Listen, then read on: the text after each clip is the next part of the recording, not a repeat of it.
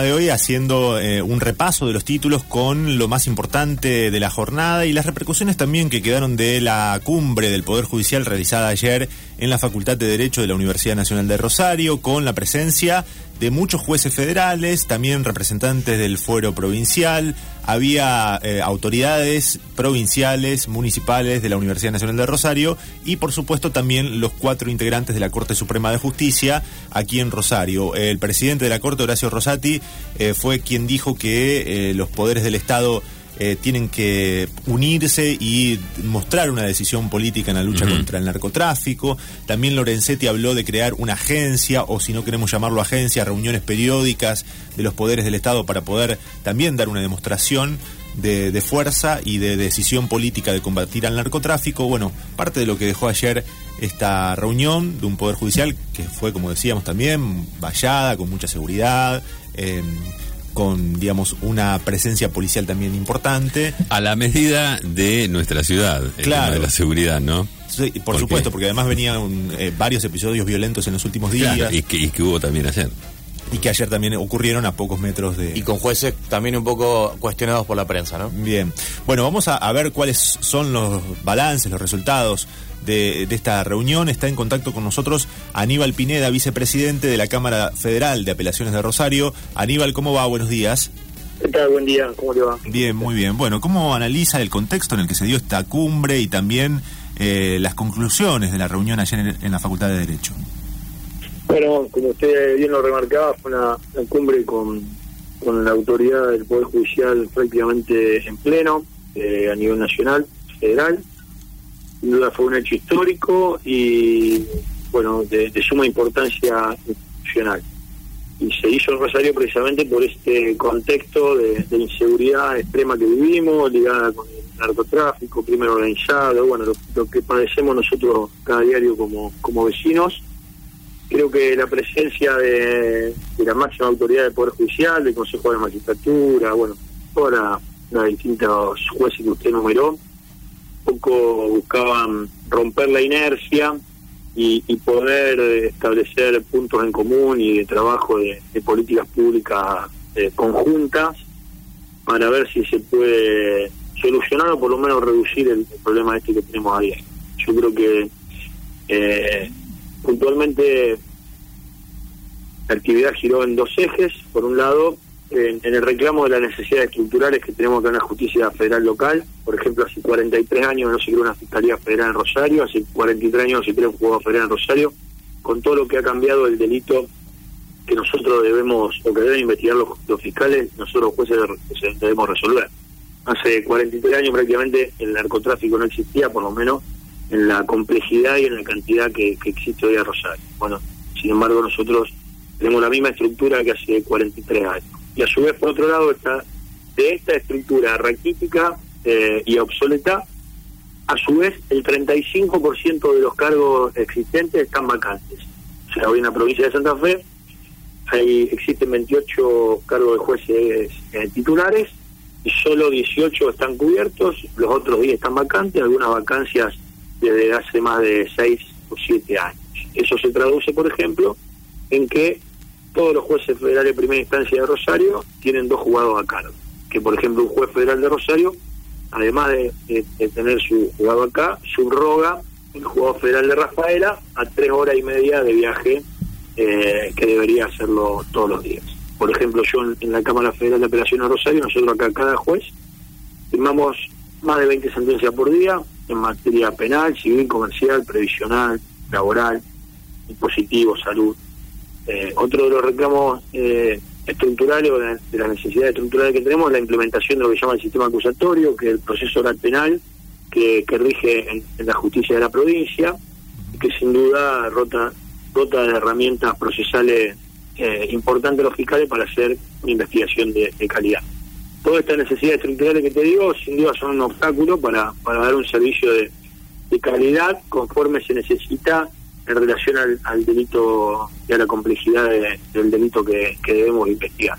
Bueno, todas estas necesidades estructurales requieren de, de los otros dos poderes del Estado, el Poder Legislativo y el, Poder Ejecutivo, que son quienes nombran a los jueces quienes, quienes hacen las leyes.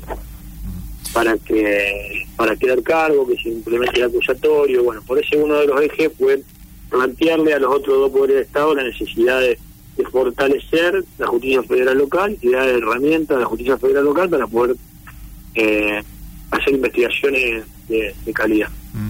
Pinedo, usted decía que uno de los reclamos que hubo es mm, dotar de recursos, mejorar esa estructura que usted denominaba con eh, el adjetivo de raquítica estructura del Poder Federal en Rosario en estos momentos. Y es un reclamo que viene de muchos años. Ahora, esa estructura que está funcionando, que, tiene estos recursos escasos, según usted decía, está eh, trabajando para combatir al narcotráfico. Mucho se, escuchó ayer y se replicaba la crítica de fiscales provinciales sobre cómo no se había actuado en casos muy resonantes de narcotráfico. ¿Por qué no se actuó en esos casos o eh, cómo evalúan esa crítica que le hace el, funcionario funcionarios de la justicia provincial? Sí, yo en primer lugar, bueno, quiero eh, destacar el, trabajo también de los fiscales de la provincia. Eh, la presencia ayer de los jueces de corte también fue eh, en respaldo a los jueces fiscales de la provincia que trabajan muy bien de ya, de forma exitosa, comprometida. Eh, eso lo resaltó tanto el presidente de la Corte Rosati como también Lorenzetti, respaldo expreso a la justicia de la provincia. Eso por un lado. En relación a las críticas, bueno, como le digo, yo creo que eh, muchas de las falencias que hay en la justicia federal, eh, no tanto hoy, sino eh, esta, estos episodios o estas no investigaciones que hacen referencia a usted y que hacen referencia a la provincia fueron hace 10 años aproximadamente. Eh, está, esto yo lo que veo es que eh, precisamente como incide toda esta eh, estructura eh, insuficiente y saturada en, no permitir investigaciones de calidad. Pero también quiero decir algo que si bien en esa causa que, que refieren los fiscales de la provincia, la causa Alvarado, evidentemente no, no fue exitosa la investigación que hizo la justicia federal, pero existieron otras causas que creo que, que son importantes eh, comentar que, y que tienen trascendencia. Por ejemplo, la Justicia Federal de Rosario eh, investigó, persiguió, eh, juzgó y condenó al jefe de toda la policía de la provincia en actividad, o sea, durante era el jefe de policía de toda la provincia, eh, lo condenó por eh, causas relacionadas con narcotráfico, como era Antonioli. Eh, investigó también la Justicia Federal de, de acá de Rosario al que era jefe de toda la brigada de investigaciones precisamente de narcotráfico de la provincia, como era el comisario Dueta. O sea, son, son investigaciones realmente exitosas que, que rindieron su fruto porque desbarataron por ahí una estructura policial eh, importante, porque estamos hablando del jefe que tenía a cargo todas las investigaciones de, narcotráfico de la provincia, y fueron condenados por la justicia federal eh, por narcotráfico. O sea, de la misma manera que le reconozco a usted que evidentemente esa investigación de, de Alvarado no fue exitosa, también creo que vale eh, eh, recordar estas otras en las cuales sí lo fueron.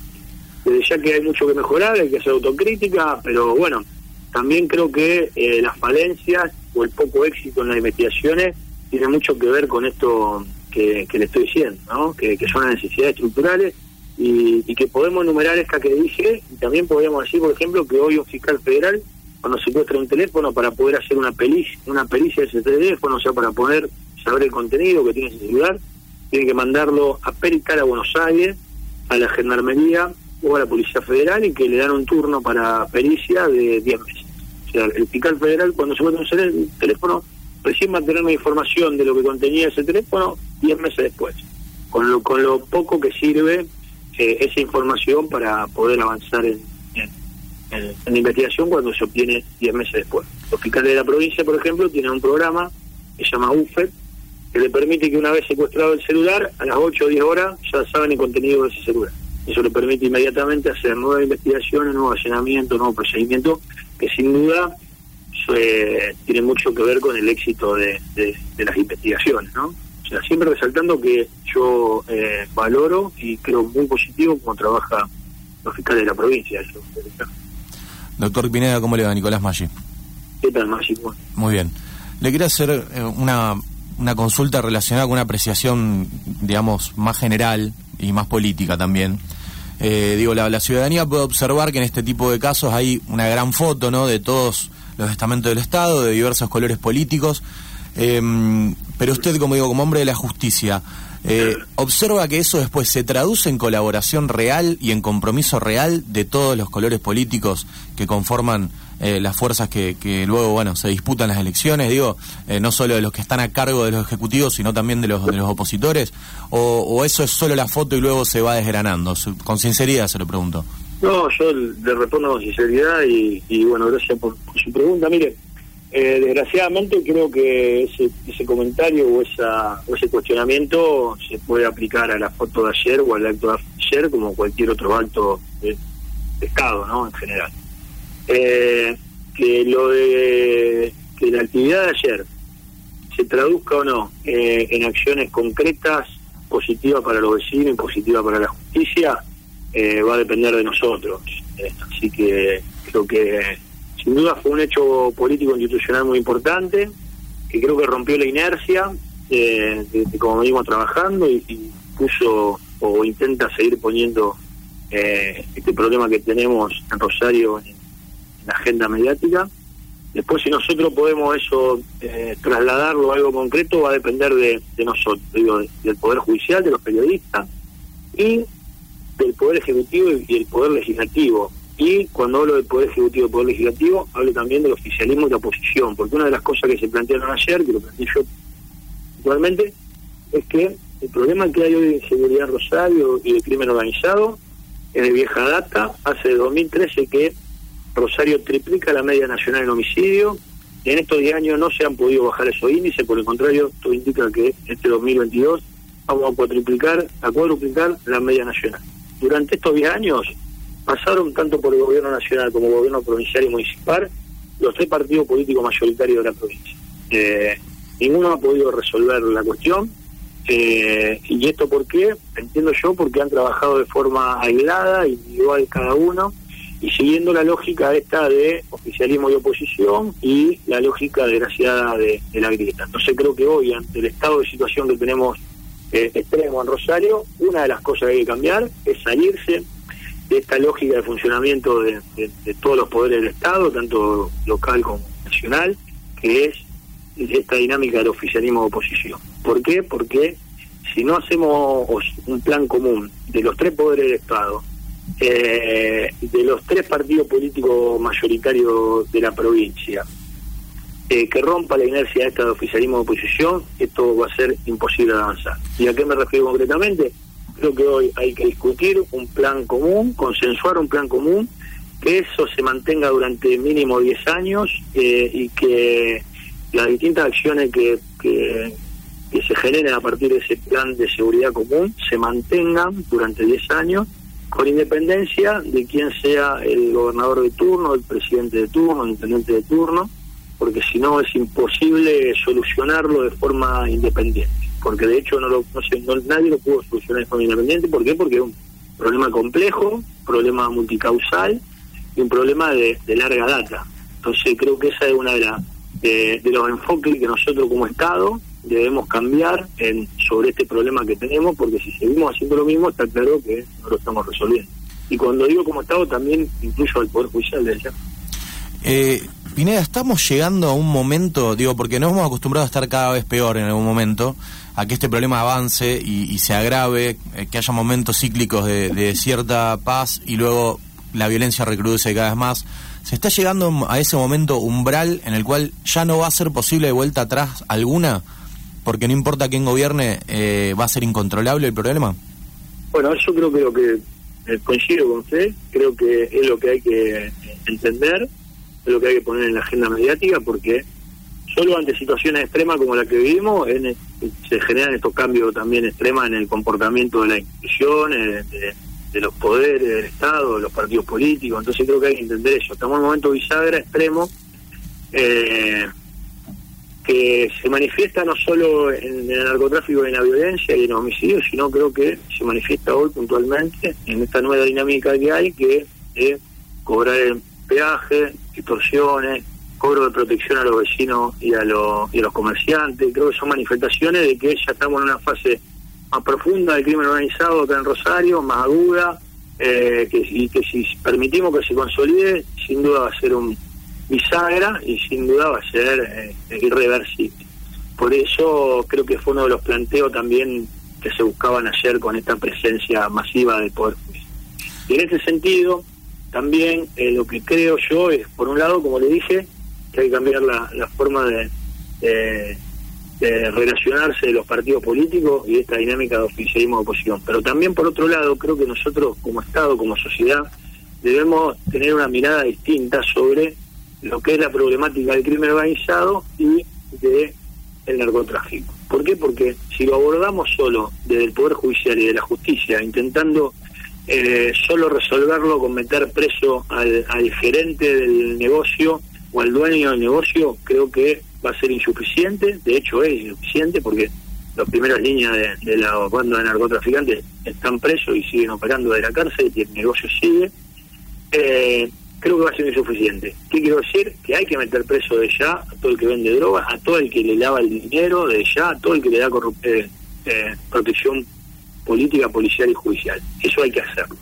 Pero si no nos enfocamos en el negocio en sí mismo, eh, no lo vamos a resolver, vamos a meter preso permanentemente al gerente del negocio, al dueño del negocio, pero no vamos a ver reducido nunca el negocio. O sea, hay que enfocarse como Estado, no solo en meter preso al que delite, sino en la realidad que hoy tenemos, que es un gran negocio generado por el consumo de estupefacientes, un gran negocio millonario, diario, eh, que si no atacamos el negocio, si no tendremos reducir el flujo de dinero diario que reciben los narcos y el crimen organizado, esto va a ser eternamente meter preso gente eh, meter preso a, lo, a los delincuentes y por el contrario que a diario se sigan generando esos flujos de dinero millonarios. ¿A qué me refiero? Eh, si nosotros no atacamos con política de salud y de educación el consumo diario que hay de estupefacientes acá en esta ciudad y en esta provincia, eh, por más que sancionemos la venta de drogas, que hay que sancionarla y meterlos presos, pero no vamos a resolver el. Eh, no es lo mismo desde esta lógica que una un, un rosarino o una, un santafesino consuma estupefaciente una vez por mes, una vez por semana o cinco veces por semana. Pues si consume cinco veces por semana, estamos quintuplicando los ingresos que recibe el narcotráfico y crimen organizado. ¿Qué significa esto? Que el crimen organizado recibe cinco veces más de dinero eh, por ese consumo, entonces tiene cinco veces más de herramientas o de recursos para poder comprar armas, para poder contratar sicarios, para poder corromper a la policía, a la política, a la justicia. Entonces vemos cómo impacta de forma directa el nivel de consumo de estupefaciente que hay eh, en la ciudad con el poder que hoy tienen los narcotraficantes. Entonces, una manera inteligente también de intentar abordar esta problemática no es solo de la justicia, que repito, hay que meterlos presos a todos y hay que sancionarlos desde ya, a, a todos, cuando hablo a todos hablo a, la, a, a todas las distintas fases, pero con eso no es suficiente, hay que atacar el negocio, el mercado, hay que reducir el nivel de consumo, hay que atacar con políticas públicas de, de salud eh, eh, tratando de recuperar adictos, tratando de, de, reducir los ingresos que hoy se generan en ese mercado. Bien, Pineda, le agradecemos estos minutos con la radio, es ¿eh? muy amable. No, por favor, gracias a usted. Que tenga un buen día. Hablábamos con Aníbal Pineda, vicepresidente de la Cámara Federal de Apelaciones de Rosario, sobre los resultados del encuentro de la cumbre eh, judicial, del Poder Judicial, realizado ayer en la Facultad de Derecho.